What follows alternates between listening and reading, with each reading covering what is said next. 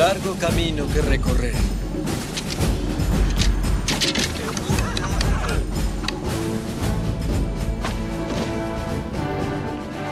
El podcast empieza, esa es la misión. Hoy hay un live action, una decepción. Es la peor peli que he visto aquí. Comprenderán lo que es virtud. Podcast fuertes de acción serán hoy. Mantener la calma, una peli más. Siempre sorprendido y también grabar. La película es caótica, no se entiende qué adaptó podcast fuertes de acción serán hoy. No puedo casi editar. Solo quiero hacer las fotos. Yo quiero tener un nuevo suscriptor. El copyright lo va a matar. Yo te hago la promo en Insta. Ojalá supiera yo de edición. Amira. Debemos ser cual de los clientes. Y con la fuerza de un suscriptor. Violentos como un ardiente hater. Cumpliendo con nuestra grande transmisión. Bienvenidos al sexto episodio de un podcast de película. ¿Cómo andás, Iván? ¿Todo bien, Nahue? ¿Estás listo para un podcast epicardo? Bueno, la película de la que vamos a hablar hoy no es Pulp Fiction ni Bastardo sin Gloria, esa la vamos a dejar para la semana que viene, porque ahora, bueno, hubo una película que revolucionó un poco las redes y, bueno, tuvo la suficiente importancia como para que, que hagamos un, un espacio, un quiebre en el calendario y hablemos de ella hoy. Y esa película es Mulan, el semi-live action, se podría decir. hace unos días salió por la plataforma Disney Plus, Mulan. Iba a costar unos 30 dólares, algo, algo medio raro, y por fin salió. Opiniones divididas en las redes, la vio todo el mundo, la verdad. Eh, contexto, situación de pandemia, eh, no, tenemos, eh, no tenemos cine y tenemos una película que se iba a estrenar en cine, o sea, bastante, bastante presupuesto. Bueno, ya vamos a hablar un poquito de eso. Eh, se estrenó Mulan. Para empezar, eh, quisiera aclarar que para mí no es una, una versión live action de la película animada, sino que se basan más en el, en- el poema, en la leyenda de Mulan, pero que igual aprovecha la fama de la película, la fama y el reconocimiento de la película animada para hacer esto, obviamente. Pasa lo mismo con el juego de los Vengadores. No se basa netamente en las películas, pero eh, toma gran impulso gracias a la popularidad de las mismas.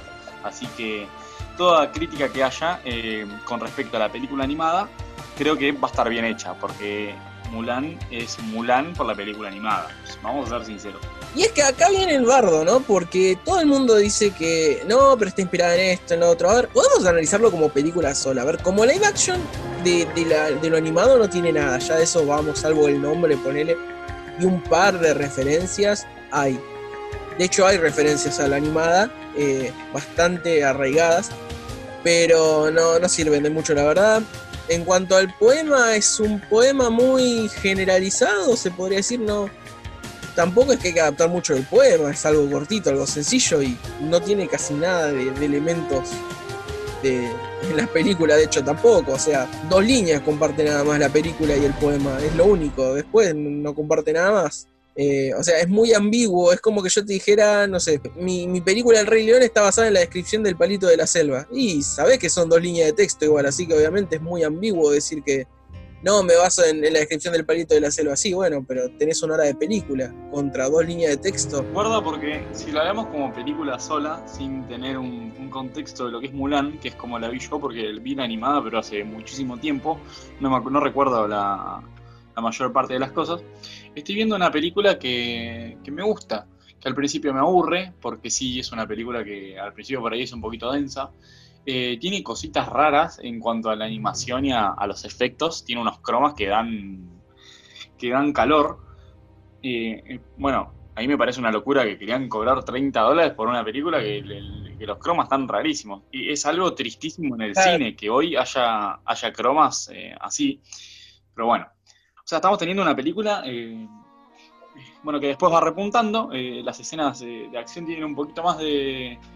eh, por ahí de, de condimento, de picantito.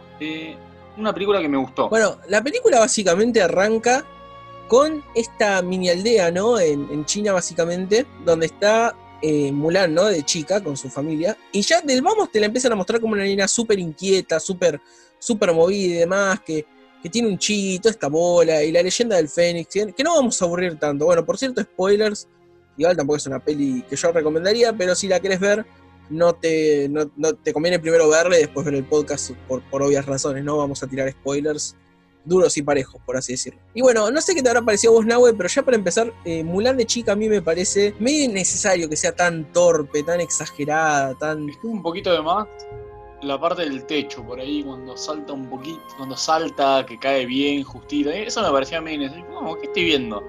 No estoy viendo una. un- no, no sé, Scooby-Doo, que las cosas se, se resuelven así solas. Creo que eso podría haber sido un poco más, no sé, realista, que alguien la atrape, algo más. No, no sé si me, me explico. Claro, ¿no? Y, Obvio. y entonces eso- ahí, bueno, también se, se presenta la, una, pequeña flojera con el tema del, del croma y los efectos, que ahí está más que claro. Pues eran, eran bastante raros. También que, bueno, animar a una, una niña de un techo que se está cayendo es difícil, pero me- muy raro, creo que no, no fue a tono. eh, pero bueno, volviendo a la parte de que me decías vos de la aldea, eh, es una película que está muy bien ambientada, tiene, tiene paisajes hermosos, tiene ambientaciones, locaciones muy bonitas tiene lo más importante en una película, que parece una pavada, pero lo más importante en una película eh, para dar eh, la inmersión y meterte en el contexto es, es la ropa, los vestuarios. Y Mulan con eso cumple a rajatabla, es, eso creo que no es nada reprochable. Yo creo que no. Igual creo que justamente la, la escena que le sigue, la de los robranos, es la que demuestra más todo este tema de, de la pantalla verde que decís vos. Es muy pobre, pero muy pobre la, la pantalla verde de fondo. A mí lo que me choca es la cantidad de plata que querían cobrar por esta película. Recordemos que es una peli que iba a estar en el cine, ¿eh? que iba a ser un estreno, y este es el resultado de ese estreno en el cine. O sea, es bastante, bastante malo pensando que no es, no es un producto de Netflix, ¿eh? es un producto de cine. O sea, no, no puede esto entregarse en estas condiciones al cine, es un chiste. Y bueno, como decís vos, los vestuarios están bien, pero las locaciones igual me parecen un poco pobres incluso. Y te voy a decir por qué. ¿Qué locaciones vemos en las películas? Vemos la aldea, que es como el chavo del 8, porque es un círculo y se acabó con un par de casas, súper económico, ¿no? Después vemos el lugar de entrenamiento, que de vuelta es un patio y una casa, más que eso no hay en el entrenamiento. Y por último, la batalla, que podríamos decirse el palacio, que tiene pinta de ser dos tomas nada más o tres del palacio en general, porque después si no todo es en lugares medio cerraditos. O sea, siento como que está bien, pero realmente no, no hay tanto. Y acá quiero resaltar una, una cosa interesante, que es una vuelta estaba debatiendo con un amigo, viste, que de paso le mando saludos, NASA, que básicamente estábamos comentando Dark Phoenix por arriba y estamos hablando de qué cosas se le puede criticar o no a una película, ¿no? Y en un momento me dice, ¿y por qué no hablamos de la fotografía? Porque nadie habla de la fotografía. Y tiene razón, pero yo le dije, hoy en día cualquier boludo puede armarte una buena peli en fotografía zafable. Con la cantidad de plata que hay en las cámaras y demás, o sea, es muy fácil. Y justo llega Mulan, después de que hablamos, no sé, un día o dos después, y ahí es donde, porque le dije, viste, en su momento, decime una peli con mala fotografía, y no se me ocurría ninguna, ni a él tampoco, porque no es un punto tan fuerte a criticar. Pero ahora sí, o sea, creo que es de hace mucho tiempo una de las películas más chotas que vi filmadas que se me puede ocurrir, porque literal, son, son una cagada las tomas de guerra, los fondos, todo, o sea, está todo tan mal hecho que, no sé, es- te distrae de, la trama incluso. En cuanto a lo que decías de la película, del presupuesto como una película de Netflix, creo que ahí eh, difiere un poco por el tema de que desde Bird Box eh, para acá, que es la película de Sandra Bullock y La Caja, Los Pájaros, que fue malísima, creo que, eh, bueno, ahí eh, ese fue un fue eh, la puerta abierta para la próxima generación de películas, que es las de los servicios de streaming. También lo de que ahora las películas no necesitan estrenarse para los Oscars, sino que películas de, de plataformas pueden ir. Yo creo que ese cine está teniendo otro impulso, uno bueno, eh, y creo que el presupuesto no, no sé si es para decir eh, es una película que no es una película de Netflix, es una película que iba a ir al cine, no, porque hoy las películas creo que están todas al mismo nivel. Eh, bueno, obviamente, como todo Netflix tiene películas a las que le pone más plata y a las que menos, pero eh, de todas formas sí, es, eh, tiene un presupuesto de 200 millones, el cual está medio, medio raro y con el tema de los efectos. Creo que hoy una película y lo que más le tenés que poner son efectos. Claro. Eh, yendo al tema de las locaciones, me gustaron mucho lo- los fondos, la parte de la nieve. Sí, puede ser que no tenga muchas, eh, muchas locaciones, pero en sí los paisajes me, gustaron mucho, eran, atractivos, la parte en el, lago cuando se baña. Eh, me gustaron eh, los colores que los colores que tiene, porque encima no, no tiene demasiados, es mucho eh, blanco, marrón claro, rojo. y de ahí como que hicieron una linda paleta, como vos decís, la fotografía es malísima. Te digo, los cromos me hacían ruido, las escenas también, los efectos, pero aún así eh, encontré algo agradable en la película. Me dejé también llevar como un niño por, eh, por la historia y los sucesos que estaban pasando, porque mm, la parte de la guerra me pareció súper entretenida. No sé si es porque me estaba aburriendo demasiado con, con el preludio, el entrenamiento, pero cuando llegó la parte de la acción fue como, huepa, y, la vi con, un poquito más de, cariño. Bueno, más allá de eso también, bueno, tampoco quiero desprestigiar, no, no me refería tanto con desprestigiar a lo que es el streaming, sino en el sentido de que hoy en día en el streaming, como hablábamos antes, podemos presentar películas independientes o de bajo presupuesto incluso, y están bien vistas.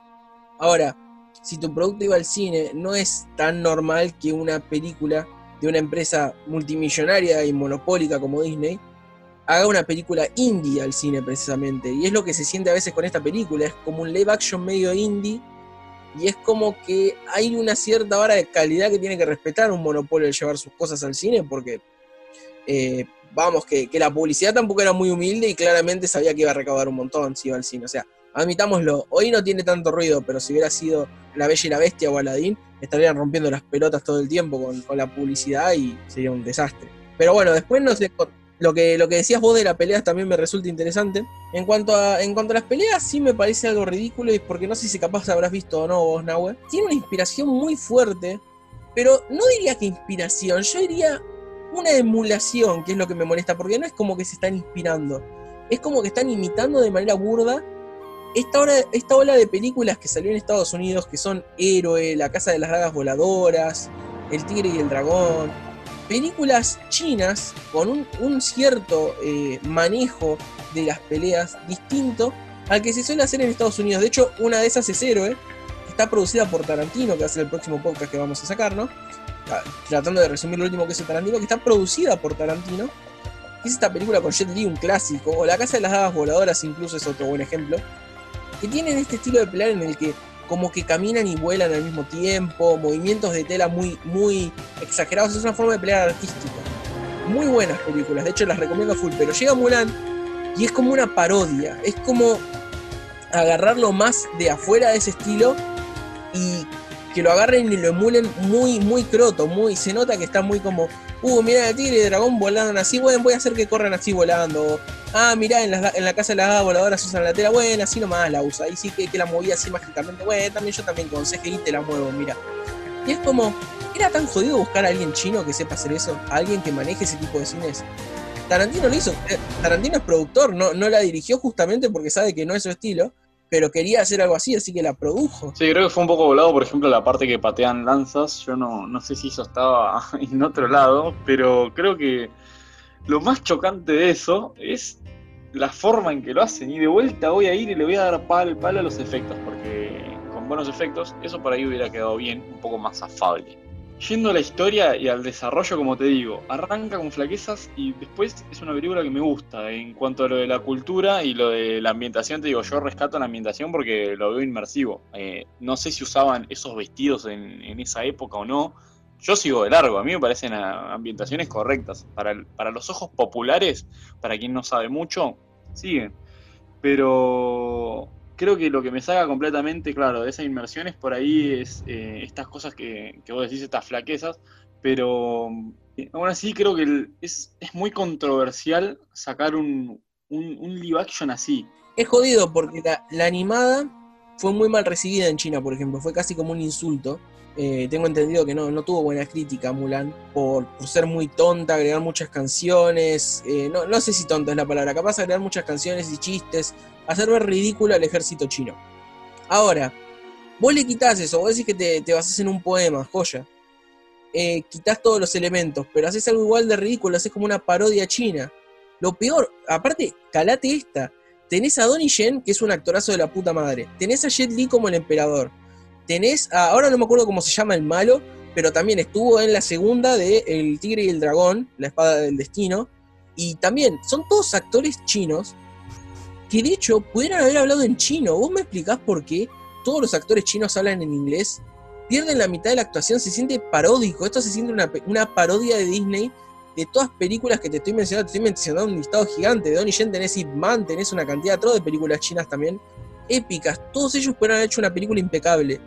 Y no, se siente tan yanquilizada, tan masticada por, por Disney esta película que como la escupe te da un producto re enorme, re, re- no te dice nada, no tiene, no tiene vida esta película. Sí, pasó, eh, no recuerdo ahora, pero sí, es verdad, pasó con otra película que vos decís, es neces- Ah, con una de Pablo Escobar que hace Javier Bardem con, con su mujer eh, Penélope Cruz. Es una re película. Creo que el audio original era inglés. Yo me quería matar. Pablo Escobar es colombiano, hermano. Hacelo, hacelo con audio Claro. latino. ¿Qué te cuesta? Encima, Bardem, no sé cómo le sale el colombiano, pero estoy seguro que se iba a esforzar y iba a hacer algo tremendo, porque es, es tremendo actor. Y no, es- lo doblaron. ¿no? Entonces ahí donde vos, eh, donde ves que por ahí priorizan el, el- la recepción de la película, porque es obvio que lo hacen para que tenga una aceptación Yanquilandia, porque nosotros la vamos a comer como venga. Y es donde, claro, primero tiene que tener la aceptación allá y, acá como, viene. Nos hacen lo mismo, ojo, con los servicios de streaming. Nosotros consumimos igual, porque nos dan un Netflix eh, escueto en. escueto en catálogo y allá dan estrenos, esto, aquello, entonces. Pero bueno, No, igual, ¿sabes, ¿sabes que lo, lo capaz reconfortante, por así decirlo, es que tuvo muy mala recepción Mulan? Al menos hasta ahora tiene un 5 de 10 en IMBD y muy baja puntuación en Rotten Tomatoes. Y creo que esto es otra patada más, dándonos a entender de que el cine coreano y el cine oriental en general le rompe el orto totalmente al cine yankee. Ya venían medio mal con, con el bajonazo que les fue para ellos Parasite, que les robó todas las categorías del Oscar. Eh, un día probablemente hablemos, si querés, de cine oriental y para tirar al techo de buenas películas. Y de golpe cae Mulan y es como, no sé, imagínate un, un pibe gordo chiquitito que se achina los ojos con, lo- con los dedos y dice, no, yo también soy oriental, me gustan las pelis orientales, mírenme, lo puedo hacer igual. Y te saca Mulan. Y te saca Mulan como, como un chiste, ¿viste? Como diciendo, mirá, cualquier boludo te hace una peli china. Y no, yo creo que acá tropezaron feo y se les viene la noche. O sea, se les viene la noche porque el país, oriente, el país oriental que saca buenas películas las va a seguir sacando y no baja ese estándar. O sea, hay muy pocas pelis malas orientales, o sea, con ganas. Es jodido, ¿viste? Y, ahora llega esto y... mm, mm, mm. Claro, como- te digo, yo la, la puedo ver desde el punto, me da un poco de vergüenza, disculpen, pero la veo desde el lado más ignorante posible. No leí el poema, no vi la película animada, eh, no conozco nada de estas películas orientales de las que me estás contando. Eh, te admiro por conocerlas y porque te gusten, pero desde el lado más ignorante, lo único que puedo apreciar es fotografía, historia, eh, contexto de la, de la película animada, porque el contexto es, inignorable. No sé si existe la, la palabra, si no existe la invento ahora. Es inignorable eh, conocer lo icónica que es la película. Voy a hablar de un personaje en particular que aparece en la película animada, que es Mushu. Eh, creo que, bueno, es un personaje muy. Creo no, es un personaje muy. Eh, muy cómico y característico del- de la peli, pero acá no lo pusieron por puro miedo. Porque imagínate si salía mal. Imagínate si no se veía como, como el fanservice querría. Es. eh, no sé si se entiende a dónde voy. Eh, creo que el, miedo también fue. tuvo que ver, porque lo puedo tomar como que fue una maduración y decir, bueno, no, Mushu no iba, no va. O lo mismo con, con las canciones. Si a vos te parece una burla la película ahora, imagínate si le ponían canciones. Iba a ser mucho menos seria de lo que es. Porque ahora llega a ser seria. Imagínate si le ponían las canciones. Bueno, bueno, acá es otro tema importante y es que tienen miedo de poner a Mushu, joya. Pero no sé quién fue el pajero que agarró en la edición de efectos especiales y dijo, voy a hacer un fénix. Lo peor es, no se preguntó, ¿y qué mierda es un fénix? Porque está tan mal hecho que uno dice, antes que ver esa bosta digital volando cada, no sé, cada, cada 20 minutos, poneme a Mushu. O sea, a este punto de la película, al que vemos al Fénix, ya como dos, tres veces, decís, bueno, para esto, si está Mushu o no, me da igual, ya está, ya está. O sea, ya, las cagadas que hay ya las hicieron. Y que me metas a Mushu hablando, creo que es lo de menos. De hecho, te la arreglo, querían hacer a Mushu, hacer a, no sé, a un tipo, que, que, que pase a ser una persona en vez de un dragón, ponele. O no sé, se me ocurren mil ideas de, de cambiarlo en el peor de los casos, pero algo más interesante que lo que venimos viendo. Bueno, tenemos una pequeña escena donde se ve como un, un dragón muerto eh, en una estaca, que yo lo tomo como una referencia, como una pequeña, un pequeño cameo. Eh, ¿Qué opinas de eso? Mirá, no, no, no sabía de hecho que, que era una referencia a Mushu, capaz puede ser. Eh, sí me parece interesante. Bueno, acá me vuelve a distraer el croma asqueroso que hay. Pero bueno, o sea, calculo que está bien. No, no creo que esté mal. eh, pero es complicado, ¿viste? Lo que sí te podría preguntar a vos, capaz, es que, qué opinás, por ejemplo, de, de que de hecho eh, Mulan no solo no se corte el pelo, sino que no, no se parezca en nada a un tipo.